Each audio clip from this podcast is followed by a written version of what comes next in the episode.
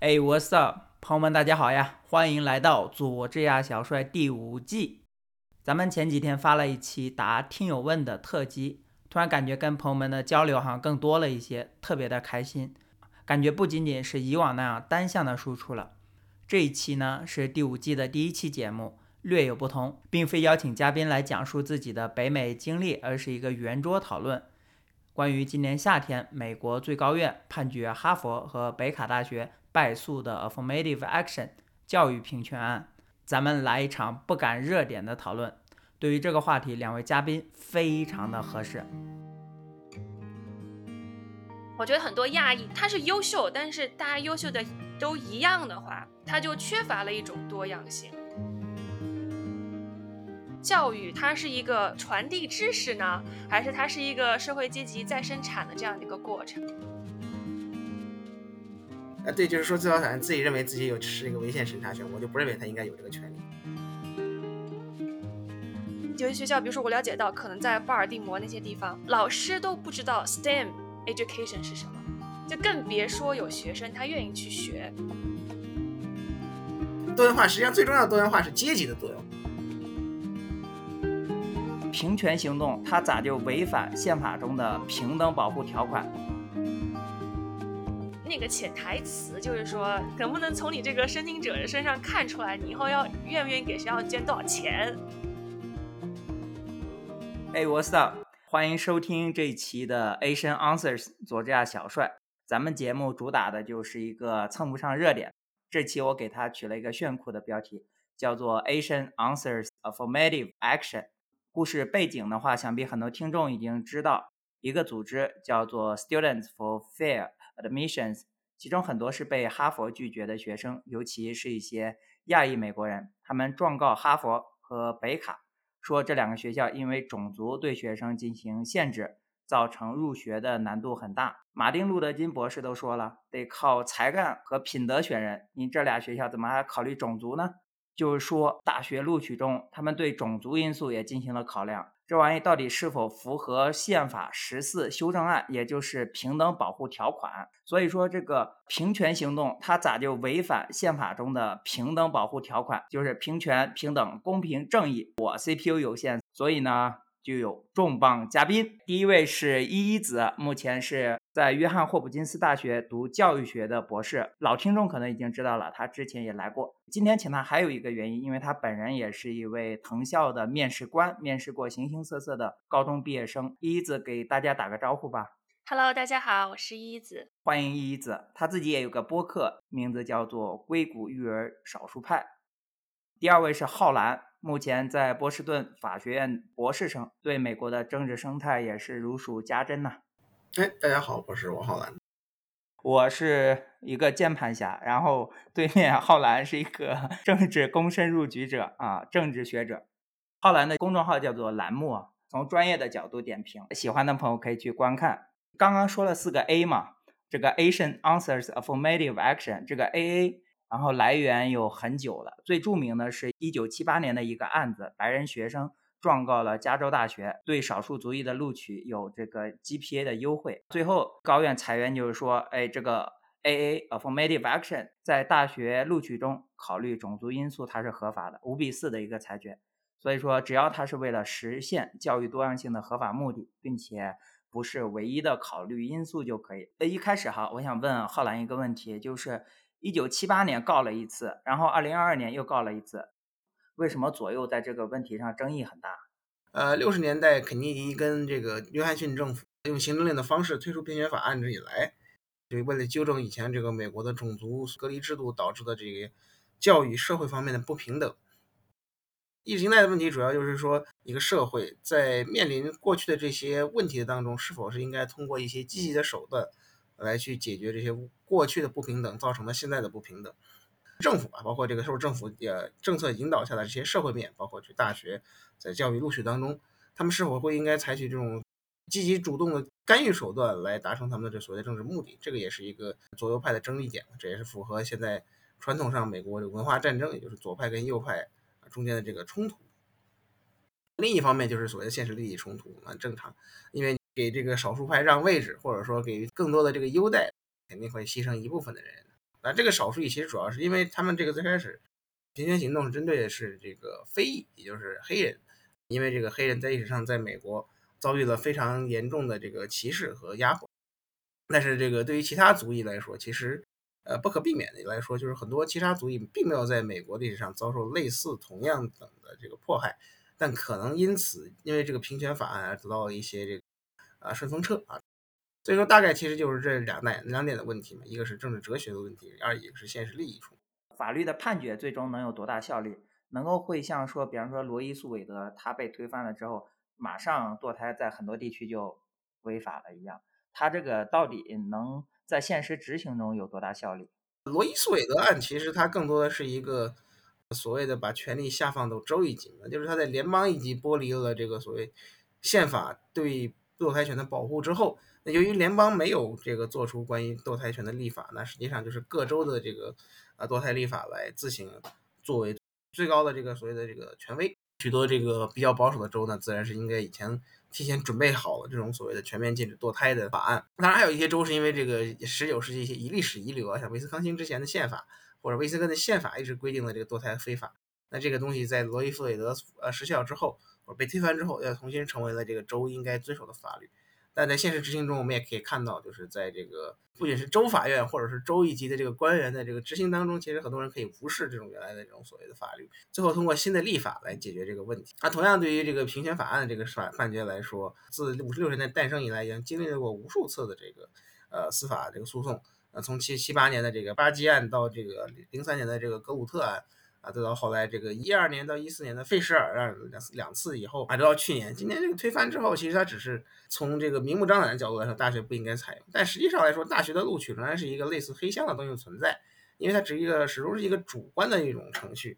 那你这个在它同时，这个罗伯斯的判决也说，大学可以在这个整体的申请当中考虑候选人的多元化背景啊等等这一系列因素。那这个东西其实从某种意义上来说，并没有完全根除这个把种族作为一个录取的考量因素。只不过它可能大学需要设计一套更加隐蔽或者说更加援引多元化的这个制度。如果大学它的这个制度它不像哈佛那样说的那么明明白白，有的时候，那从一个具体执行的方面来说，它没有办法建立一个能够迫使你完全不考虑。种族的这么一种标准，所以说其实就是说，这个判决对于实际上的这个教育的改革可能力度是有限，但是从一个所谓的呃政治意义上来说，那可能是一个保守派所取得的一个里程碑胜里程碑胜利。一子呢，因为你也参与过学校招生的一些环节，呃，我曾经包括现在我一直在做我本科大学的呃面试官，所以差不多过去几年来，我每每年我都会面一些学生，当它当中就包括了。呃，美国东岸、西岸，包括一些呃亚洲，包括中国大陆的一些学。然后刚刚浩然提到的这个美国大学申请这个黑箱，它不是那种 under the table 黑箱的操作，而是一种它其实呃我们所所谓的 holistic evaluation，就说理想情况下，我们不是说一种德智体全面发展，而是说你是不是能够全息的，就是说。全息影像的角度去考虑你这个申请者的一些状况，但是什么标准呢？对吧？这个每个学校有不同的 preference，就不同一些侧重的一些点。呃，因为我面的还是一个常春藤的学校，然后我确实发现来面试就是我们学校的学生，基本上，比如说在美西这边都是这边顶级私立学校的学生，就我很少看到有公立学校的学生来申请。所以，其实刚刚提到这个多元化的话，我我就想到，其实它这个教育的不平等，它不是说我在申请的时候，呃，我在配额上给他多分一点儿，然后他就是可以完全去结束的。因为其实我们很多时候。觉得最有争议的一点，其实就是在教育学这个领域，是在他申请大学之前，这个人所受到的所有的教育，其实就已经充分的被他所在的呃社会阶级、地区，然后经济，然后包括他的呃种族等等，受到了一系列的这样的一个影响。就比如说你在一个公立学校读书，对吧？或者说，你可能在一个经济不太好的公立学校读书，和你在一个经济特别发达，像加州或者说纽约州教育投入然后很卷那些私立学校读书，这两个小孩儿他们从小学到知识就是不一样的。比如说，你的课程在可能在加州私立就会更加的多元，呃，它可能会有一些大学的内容，比如说 computer science，就是计算机啊、生物呀。有些学校，比如说我了解到，可能在巴尔的摩那些地方，老师都不知道 STEM education 是什么，就更别说有学生他愿意去学这个 STEM education。美国大学它有个标准，就是说它有一个 AP 考试。那很明显，在一些经济欠发达的地区，那些学生他就不会有连考试的机会，他都不会有。那另外一块呢，就是呃，现在美国大学经常会说，那我们要全息考虑，对吧？那可能你可以说你这边没有这个课，那我可以不把你的背景作为，比如说 AP 啊、AP 考试啊，或者说你的成绩作为唯一的标准，我可不可以看一看你的课外活动？但是其实就是我博士研究的主题也是跟课外活动有关的，然后我就发现，其实这个东西它甚至比成绩来说更深刻的受到了一个人的社会阶级的这样的一个影响。我们在看课外活动的时候，会有三个理论嘛，就是它在申请当中这样的一个作用啊，一个就是呃 credential theory，你做的事情有没有给你一些 credential，有没有给你一些信誉啊、背景，给你背书啊这些，对吧？那第二个就是 cultural capital theory，就是说你的文化资本在哪？就比如说，他们就发现被一些比较 selective school 比较好的学校呃录取的学生，他们可能家庭平常的活动就是去博物馆看，这代表的是一个家境的家庭的经济资本和文化资本的这样的一个体现。那第三个就是呃 socialization theory，就是说你你作为一个人，对吧？你在这个社会当中扮演什么样的角色？呃，那如果你是个学生会主席啊，那就说明你在这个社区里面，你可能更加习惯去扮演什么样的一个角色，或者你是一个志愿者，或或者是你是一个 somehow 有一个 leadership 这样的一个人。所以其实，在绝大部分的情况下，也都是那些，比如说，呃，比如说 credential theory 下面，就是如果你家境越有钱，像我说的，你在私立学校读书，可能你去参加一些给帮助你背书的活动或比赛，就机会比较多。你们家庭的教育的资金投入比较大，你可能也更容易去获得一些一些成就。所以在这种情况下，你会发现，如果我们非要用种族来做一个一刀切的这样划分的话，那可能我们看到白人啊，或者说是呃亚洲人。在美国，对于教育的投入，那是肯定是下了血本的，对吧？这个可能跟文化的因素有关。其实最开始那个在加州九九八年的时候，他们说要把这个 affirmative action 要给废除，然后但是他们就发现，就是说它废除之后呢，一下子好像，比如说那些 selective 的学校，像伯克利这些学校，呃，好像那个黑人和 Hispanic 学生他的录取比例就降低了。但是发现他们是不是没书读呢？不是，他们不是说没书读，他们只是从一个可能很好的学校去了第二好的学校，但绝对不是说就不读了。所以我觉得在这种情况下，我觉得在这个 affirmative action 它影响的不是说我这个种族它的受教育的就是绝对的人数，可能是他在受教育的那上升空间有多大，可能有这样的一个影响。如果说最后录取者里面寒门的贵子比较少的话，就是大多数都是那种非常顶尖的私校的学生的话，这个能理解。但是为什么申请也会很少呢？这个申请费也没有非常贵到夸张的一个地步。而且你刚刚说到很多地区的高中其实根本不知道 STEM 或者说 AP 这些事情，就是信息差为什么会这样的大呢？呃，就第一个问题吧，我就是说，为什么有学生他甚至不会想说他要去申请藤校？在跟我面试到的一些学生当中，我就发现他们自己就是觉得自己本身就不会进，因为他周围就没有人进过非常 selective 的学校。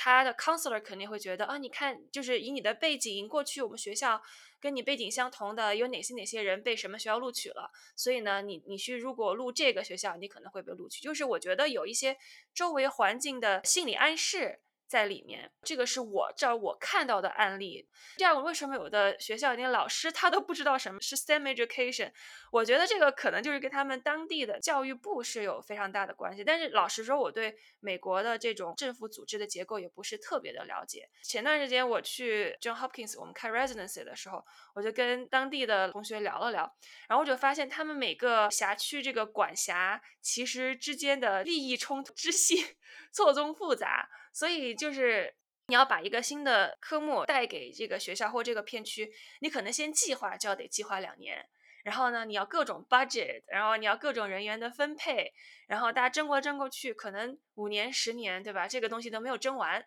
但是其他州刷就已经上来了，对吧？那还有，我觉得有一个很重要的原因，就是比如说，如果你这个学校是私校，那你很多的钱可能来自于家长的交的学费或者家长的 donation，或或者是高中的话，可能家长就是委员会它的呃发生的这个比重。就比较大，就家长会要求学校，你这个私立学校要采取什么样的课程？可能在这种情况下，谁谁是股东吧，谁的话语权就要大一点。所以有这样的一种情况在里面。而且私立学校它本身就有这个大学申请录取的录取比例高是它的一个卖点，所以他们就更有更多的主动性，就是说我要怎么样想方设法把我的学生培养过去。但是公立学校它它的动力不在于此。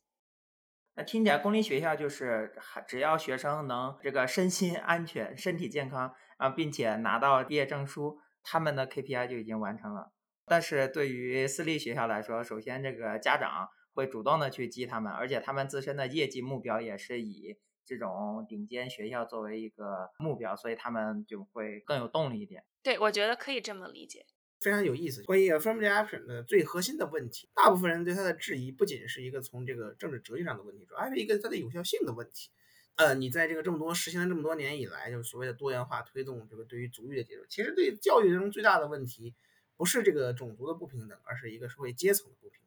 精英大学的录取当中，其实一般来说，最终能够受益，或者说最容易进入，或者通过这个所谓的综合素质考察。啊的录取能成功录取这些常青藤或者精英学校的话，大部分都是一些社会这个家境比较优越的精英阶层。其实前段时间有一个非常有意思的统计就能看出来，就是不管是其他什么阶层，就是百分之就是这个按照收入来的话，到这个百分之一之前呢，可能都是个位数。那直到这个收入到百分之一的阶层呢，它这个常青藤的录取率是百分之二十三。那这个就非常能说明问题。那同时呢，在 affirmative action 这个实行了这么多年以来，其实我们可以看到，很明显最受益者并不是这个族裔当中最需要。啊，帮助的这些贫困人群，反而是比如说像黑人的精英群体，这个拉丁裔的精英群体。所以说，其实真正需要这个帮助的，也就是比较比较贫困地区的这些少数族裔，反而是没有得到这个最大的帮助。啊，另一个问题呢，其实就是说，你光是谈高等教育的这种平等录取问题，其实根本就不是涉及到整整个教育系统最核心的问题。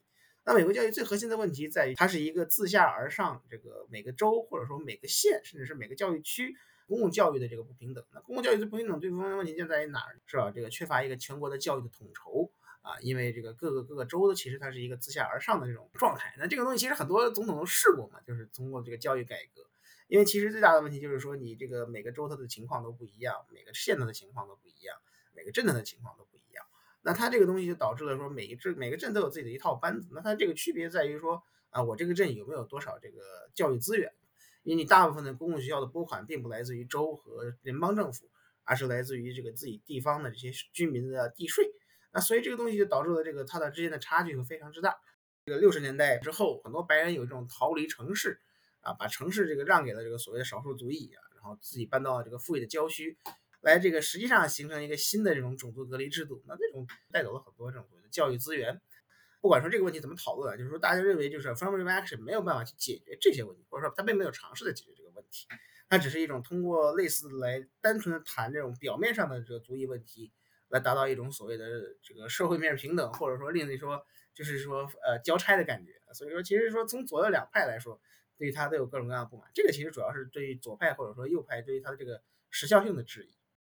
我觉得浩然刚刚的这个 comment 真的有 GPT 的那种感觉，就非常的精妙。然后，而且当时用的那个少数族裔精英，然后我突然觉得，我觉得这个词真的非常的准确。因为其实，在大学招生的这个过程当中，我突然想到一个 legacy kids 嘛，对吧？比如说，如果你爸妈都是哈佛的，那可能你更有可能能上哈佛。其实很多人他们在看这个 affirmative action 的时候，最开始大家是在吵这个种族的问题，现在最近就有人在发声。那好，我们把这个 affirmative action 就是说给给它 revoke 了。那我们现在是不是要把这个 legacy admission 也好好的去审核审核、整顿整顿呢？因为确实就是说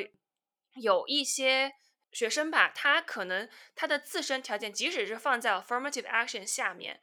也不能够就是达到，就是假设你这个种族背景，比如说你是个要求一定要达到多少才能进，那可能你达不到。但是因为他有这个 legacy 这个加持，他也他也被录了这些学校，这种这种比例还是蛮高的，而且可能越顶尖的学校越倾向于去录这样就是有这样背景的呃一些学生。所以我我是在思考，就是说这个其实也就涉及到一个问题。教育它是一个传递知识呢，还是它是一个社会阶级再生产的这样的一个过程？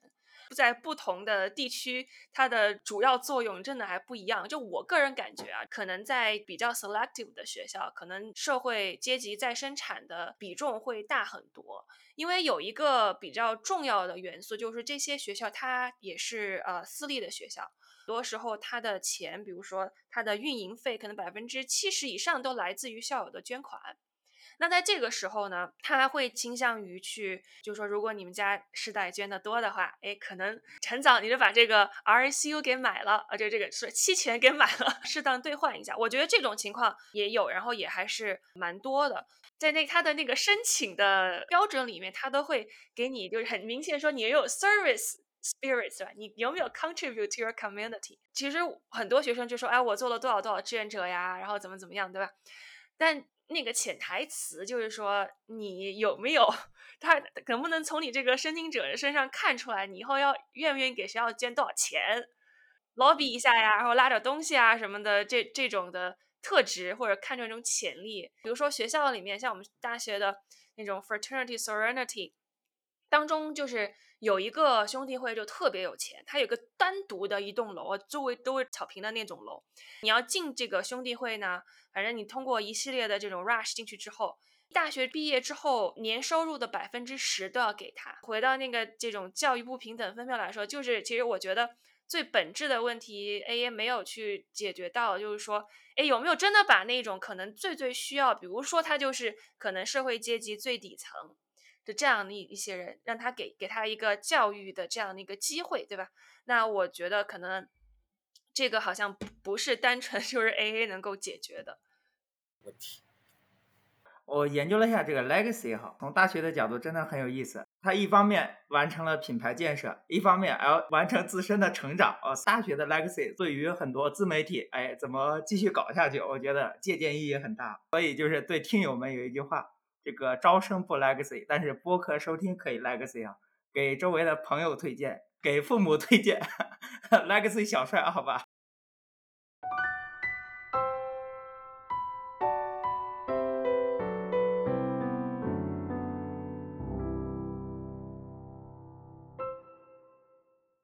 再问一下那个一子哈，就是你自己在面试的过程中，你给我们讲一些实际的案例，你看哪些人你会选择？通过他，哪些人你就觉得会不通过他？我录过的学生当中，有很明显就是我知道一定不会被录的，但是也有就是我觉得不太喜欢，但是也被录的。很明显不被录的呢，你觉得他全部在踩关键词？怎么说呢？不能说踩错吧，但就是 well trained，太 well trained。就比如说有一个私校的一个男生，然后他是亚裔，可能大家对于亚裔的刻板印象就是学好数理化，然后不怎么说话，然后非常就是书卷气的那种那种刻板印象。然后他就做 debate 啊，他还给我说他非常的就是投入到这个 activism，然后在学校组组织圆桌讨论，然后就大家讲一讲就是怎么 against human trafficking 啊，怎么去 promote。Feminism 啊这些东西，然后我觉得哎挺有意思，我就问他我说哎那你以后想在学校继续做这些事情吗？然后他说他不想，然后我在讲说你怎么能够这么直接跟我讲这个话？所以就 anyway 就是我我当时跟他面试下来的话，我觉得他每一个回答我的问题，他都是把那个点都踩的。就像刻意的踩的特别的准，就是他做了什么，他就有什么样意义，他会给你说他帮助了什么人，然后他影响了什么人。就是我我我是感觉一个可能同龄的高中生不会想的，或者说他不会这么直白的表达的出来，有点像是一个公式化的一种表达。但是同时呢，就是因为我自己也特别关注就是 human trafficking 这一块，就是大家看到那个。缅北呀，这这些 其实就是呃，我们工作上做网络安全，就是其实也是跟他比较相关的嘛。就是他跟我聊这块的时候呢，我就特别的来劲了，我就跟他聊，然后结果我发现他其实他那个时候就看到好像我很投入了之后，他就变得很尴尬。然后呢，他就他就不想更深加更加深入的去聊下去，所以这个时候反而让我认为他其实是不是真心的想去做这个事情的，因为我有看到过、认识过、交流过那些真的对这一块很感兴趣的人，他是一个什么样的一个一个反馈。然后他之所以在我面前会说就是女权主义什么的，其实是因为他是一个男生，他想就是有一种 alliance 的角色，然后跟我讲这个女权主义。什么什么，就是有点那种反差萌吧。但这种很常见，因为我见到的硅谷的家长，比如说，如果你是个女生，就你有一个女儿，她就会想方设法去推她做 robotics，因为这个就是 girl plus STEM 嘛，啊，就是大家就是名校喜欢的这种这种关键词。就是，但是像这种，其实往往它也不会被录，因为首先类似的人还蛮多的，就是。绝，你这种能够想到的，绝对有人也 想到了，就是这种这种套路吧，就是大家也都不傻，反正也都知道，也都看得看得明白。所以呢，在这种情况下，一看就是那种公式化养育养育出来的小孩儿，他自己到底他真正认可什么，你是你是很难去感受出来的。但是我发现那种被录取的小孩儿，即使他做的是一个很常见的事情，比如说他就当一个 magazine editor，对吧？你说杂志社编辑，很多人都会当杂志社编辑。但是你跟他聊的时候，你会发现他会对他做的这个事情有强烈的一种参与感，事无巨细。然后呢，他跟你聊，你感觉到就是他对每个事情的那一种专注。就比如说有个小孩，他跟我聊他怎么去找那个最合适的 font。对吧？怎么，怎么就是去 recruit 各种各样的人，然后，然后这种情况下，你觉得他是对这个事情是本身的那种参与感，就是他在这个过程当中，他的那种 mindfulness 是比较高的。所以我觉得学校可能更想去找这样的人，因为这种人他讲了一句话，首先他更可信，对吧？他不是那种打造出来的，其实更可信，在某种程度上就是他以后的未来更容易被预见。就是说，你既然你更可信，那你是不是又跟我捐钱？我就信你真的跟我捐钱。我觉得是有这一部分程度是在里面的。所以我看到过的就是有被录取的人，就是他他的或者他做的事情已经证明了，你只要给他一个目标。他无论如何给你能给你搞得出来，这种人也有，他也被录了。反正我看到的为数不多被录取的，就是就是这样的一种，就是真实的普通可能比这种虚假的伟大受你们吸引，是这样。我觉得是有一部分是在这里面，就是就是所以为什么最开始就是我觉得呃，因为我接触到的华人家庭比较多，他们都觉得哦，A A 被 revoke 了是。对他来说是个天大的好消息。这个就是说，嗯，你你站在哪儿，你就是从哪哪儿的角度去看这个事情。因为 A A 确实，它结果上它确实是限制了很多亚裔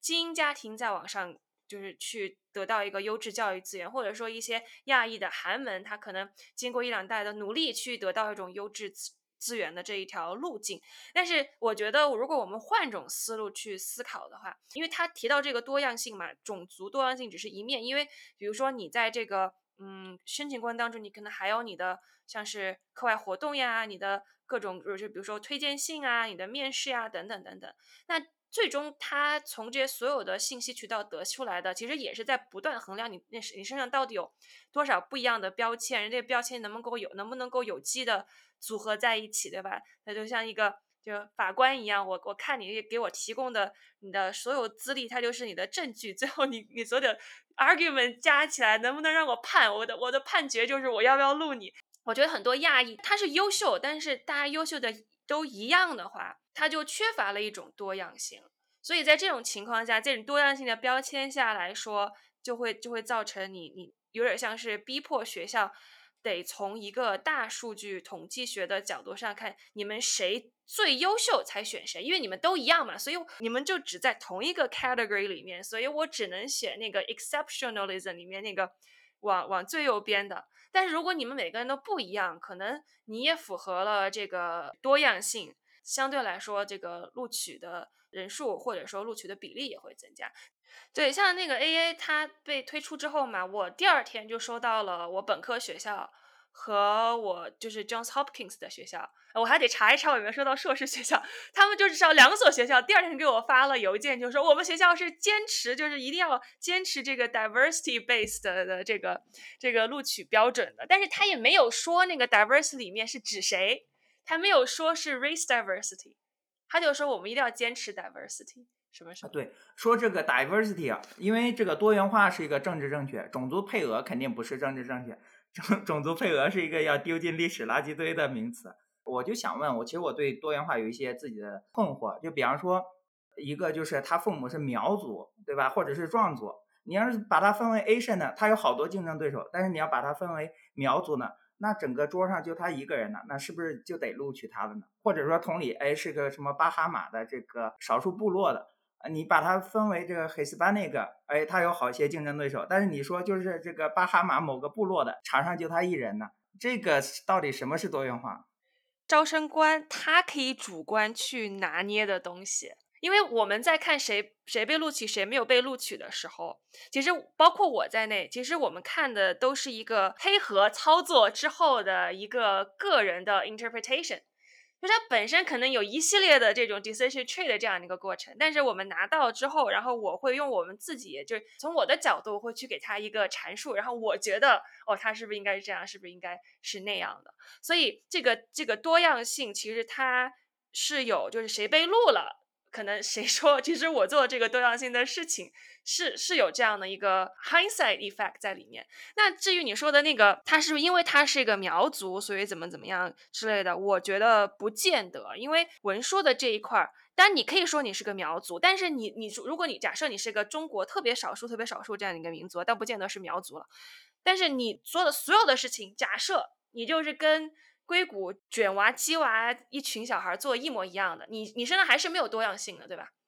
至少在我看来，这个还是不算是一个多样性的，就是你只是多了有一个身份的标签，但是呢，你做的事情和你所表现出来的价值观，并没有说是多样性，因为这个多样性更取决于就是说你本身是不是每个人可能是与众不同的，但是你每个人你这个个体是到底有哪些特点，以及你在这个群体里面。你能有哪些特点？我觉得它这个多样性，它是一个有一个绝对的和一个相对的这样的一个比较在里面。啊，这个问题就涉及到大学这个这种精英录取它最大的一个问题，或者说就是说它客观存在的一个现实，就是它是一个主观的过程。只要你不是一个分数线硬卡，对吧？你像这种高考啊，当然高考也有它这个各个这种城市之间的区别啊。但是你这个在同一城市内，对吧？你分数线是这个非常明确的嘛，除了一些特招生、保送生之外。那这个东西就是说，你是是够分高多少分就能考到什么专业？那这个其实就是相对来说一个有一个标准的。那你在主观过程中，其实你不管是怎么样的过程，你最终你最终做决定，他是一个主观的人啊，不仅是招生官啊，或者说一两个招生官，那可能最终他做出的决定的因素，就是因为他觉得他喜欢这个候选人，那可能没有太多的这个别的原因。那你说这边这里面他的决定里面是种族考量占了一些呢，多少百分之四十呢，还是说什么？呃，经济家庭的考量占了百分之四十，那这个东西就就很难去各种分辨，而且就是当事人其实自己也不可能给你出一个非常明确的答案。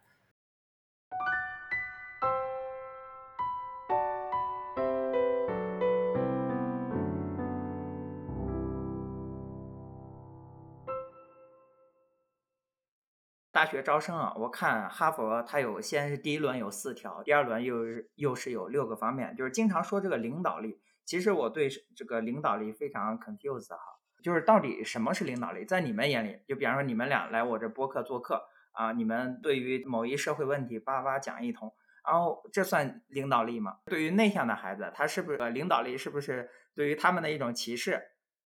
我觉得大家对他有一个有一个误解，就是说这个首先领导力绝对不是你当个学生会主席你就有领导力，对吧？但是我们往往会选择去当。学就是谁去当学生会主席，我们会觉得他有领导力。所以你会发现，其实我们对领导力的这个概念，其实就是首先，对吧？你愿不愿意跟随他，对吧？没有经历过考验的任何一个特质，都不能，你都不能简简单单的说你有这个特质。你可以自领导你自己呀，你自己领导你去做一个你觉得自己可能之前很难完成的事情，但是你确实是给自己创造了 vision，给自己制定了计划，一个人像一个队伍一样去做，我觉得这个也算是领导力。比如说你有一个 social media，你的自媒体 account，假设你有十万个人 follow 你，对吧？那我觉得这也是一种另外的一种社会的影响力啊，对吧？所以我自己是感觉，对于所谓的学校给的这些关键词的阐述，可能要通过不同的语境去进一步的考虑。这也是为什么我觉得可能不仅是亚裔吧，包括就是所有人，他们对于就是鸡娃卷娃这一块儿，可能都情不自禁的陷入内卷，是有一定原因的。今天其实你在好多次讲。我都一个感受就是真实 versus 包装，在这个在这个招生的过程中，真实有万钧之力。我觉得是有的，但是也看你是真实的好还是真实的不好，对吧？也不能太太实诚了那一种。所以我还很好奇，就是后来你你当时申请上法学院的时候，你怎么给学校说你为什么要读那个法学院？我我都忘了我为什么要学我要读法学了。啊，这是个好问题。其实法学院录取，其实更多来说，它就是一个看分儿的，就是它这个东西，其实其他的因素不是很重要。因为法学院它其实说白了就是一个职业培训学校，给这个律所或者说其他这个社会面做一种参考标准。所以它每年录的那个学生多少标准，然后最后它因为它学生排名也是按照这个按照这个正态分布来的，多少多少是百分百分之多少多少分这种多少 GPA 的感觉。所以其实它就是一个非常非常的这么一种量化的这种感觉。其实你个人因素相对来说没有那么重要。那同样问题问一子，呃，你当时给那个 John Hopkins 说你要念这个教育学 PhD 的时候，你怎么写的？就写的是我想做 social justice，就是说，因为我我关注的是付费科研这一块儿嘛，然后就是大家可能花几万人民币，然后去搞参加一个付费科研，拿个推荐信之类的，然后然后很多学生其实上不完五周的课，而且你你你。光交五万块钱，你说有多少个家庭能说，我给你交五万块钱，然后给你上一个五周的课？但是呢，你拿到推荐信，它确实在某种程度上，就是之前提到那个 credential theory 吧，对吧？它能够给你背书。所以我觉得，包括我现在也是这么认为的。我觉得在申请这一块儿，就是学生、家长、中介，反正一起就是 game the system，然后学校就看学校怎么去呃 adapt 啊。所以我当时就觉得说，OK，其实这种。所谓的就是 research opportunity，其实还蛮蛮有用的，因为你可以帮助学生了解他，他要想学什么专业啊，做什么事情啊。但是需不需要真的这么贵？我倒是觉得不不需要这么贵。所以当时我当写的时候，我就说，哎呀，我带着我的 engineering 的 角色，我说我我要设计一个什么知识推荐系统，把这种按按按学生的背景，把他最需要的这个。就学习的资料，然后推荐给他，然后做什么呃，adaptive learning，反正那些 fancy 的 words，但那个是技术，那个时候技术手段有，但是估计很难解决。但是读着读着，哎，GPT 出来了，我觉得好像是可以 解决的了。所以我我我第三年的主题就是会研究一下 generative AI 和去怎么去实现这种 personalized learning，但是就是就是可能成本比较低的。这样一种情况吧。回到这个 A，为什么亚裔和一些一些群体它反应会这么大？其实我觉得它还有一个体现，就是它体现出来这个知识消费主义嘛。就是说，当你把一个学习的过程，它不它不仅再是一种沉浸式的学习的体验，但它已经变成了一种可以用来购买的购买的服务的时候。就变成了一个知识消费型主义，对吧？你从这个申请之前，你参加所有的所谓的课外活动，对吧？你觉得真正就是说那个小孩喜欢吗？这个家长就这么认可吗？那些体育活动，对吧？为什么从一个中国大陆从来不搞体育的家长，你来了美国，你疯狂要鸡娃体育呢？你就是你的成长环境里都是不认可体育的，就是觉得搞什么不好，搞体育，对吧？搞或者这种。社会偏见，搞生活，搞艺术。你现在培养你的下一代，疯狂搞艺术，疯狂考体育，那那本身就是你把这些。所谓的人生的体验已经变成了一种可以拿来 trade 的东西，对吧？就是你认为这个是成为你一个更高社会，就是更第一步，首先是更好的教育的机会，就是一个比较好的大学的一个敲门砖。这种其实都是支持消费主义的，我觉得还挺明显的一种体现吧。那么，那支持消费主义它有一个比较大的问题，就是说，首先你缺乏了。这种对于学生就是学习，或者是对于获得技能、获得知识或者探索这个过程本身的体验，它是一个很很重要的人生的一个部分。但是你现在把它做成一种非常机械化的操作了，对吧？那可能当你年纪比较大了，你就觉得啊，我的内心是空虚的。其次就是你们都能够 trade 的话，拼的就是你家里的经济资本啊、文化资本啊、社会资本啊之类的，那又变成 去卷你的这个社会阶级的东西了。呃，此时可以适当的插入，爱思考的依依子是是他的小红书号。如果想要听到更多类似的分析啊，毕竟我们在节目上只是只言片语。就可以去小红书关注爱思考的依依子啊。今天节目最后一个问题啊，就是咱来总结一下，最高院六比三、六比二推翻 AA 的这个事情，是社会的进步还是倒退？老实说，其实我没有太纠结过这个 AA 到底是是怎么样的。说实话，这个这个这个是我真实的观点，因为我我觉得教育，unfortunately 现在的情况，从现实主义上来说，它就是一个。跟社会阶级息息相关的一个事情，对吧？你你再怎么去纠结，还是谁的这种社会实力或者是这个阶级实力在那儿，谁有更多的主动权？不管什么主义、什么政治正确，都不能够去改变的一个现实。我懂了，Yes or No？你选择了一个 All，进步还是倒退？你选择了还是？我觉得倒退跟进步是一个非常相对或者绝对的话吧。这也说明了一些有些问题，你这个是不不打破现有框架是没有办法取得一些新的进展。那但是这个东西，我觉得其实它这个判决最大的问题来说，它只是一个从表面或者说从法律层面上把它的这个呃这个合合宪性外衣去剥去。但实际上你这个操作，它我觉得它很难这个去真正管理这大学在具体操作中的这种做法。那这个可能还会有各种未来的一种各种各样的不层出不穷的诉讼来这个继续去缓解或者说调解这些问题。我觉得这个判决的影响没有大家想象的那么大，政治意义上来说浓意味非常浓的一个判决。当然，我个人非常反反对这个司法干涉行政啊，这个所以这个当然，我觉得任何最高法院的判决都是都都是退步啊。因为每个人问我说过，曾经有人问过我这个，我觉得最高法院历史上最大最大的判决、最大错误的判决是什么啊？我的回答是这个马布里诉麦迪逊案。那个是把最高法院这个角色给支棱起来的一个。呃，对，就是说最高法院自己认为自己有是一个违宪审查权，我就不认为他应该有这个权利啊。所以说，这个啊，我认为这个不不是他该干的事儿。节目最后呢，小帅推荐一下浩蓝的公众号，叫做“栏目观美国政治生态”。一子的播客叫做“硅谷育儿少数派”，各平台都可以搜到，讨论美国教育。如果家里有娃的话，强烈建议收听。作家小帅对美国教育的话题还会继续的探讨，还会继续邀请行业里各种角色来做客，所以大家可以期待在不远的未来还会有相关的访谈节目，比如打算和倪博士讨论美国教育的差距，他在美国相对富裕和相对贫穷的地方都有做中学老师的经验，对这个问题很有发言权，比如不同收入的家长对孩子的教育是怎样的态度，不同的学区资源它差在哪里。他之前也上过节目，在第二季的第十二期，中文老师在美国教数学，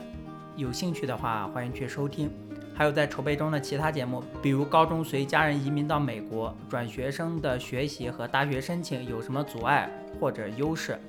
中国体育生如何获得美国大学的奖学金，去名校读本科？护理这种非 STEM 的专业，留学和生活的故事等等。以上。如果你也感兴趣，欢迎订阅佐治亚小帅，这样下次更新的时候就不会错过。也给新朋友再介绍一下这个播客，这是一档关于北美华人和亚裔的故事访谈节目。节目里我们邀请各种有故事的朋友来讨论北美的搞钱和生活。也欢迎正在听播客的你上节目，邮箱是小帅 FM@gmail.com。最后感谢以下朋友帮我在 Apple Podcast 上面写 review，把这个小节目推给更多的人。谢谢 Grace Love One、Sunny，咯吱咯吱咯吱。同时也感谢小红书网友低卡韭菜花。这就是节目还小的好处哈，你的任何一个好评、社交媒体的转发，都有可能在节目末尾被 Q 到。呃，老规矩。欢迎在评论区或者 show notes 里面的听友问卷留言，咱们下期再见。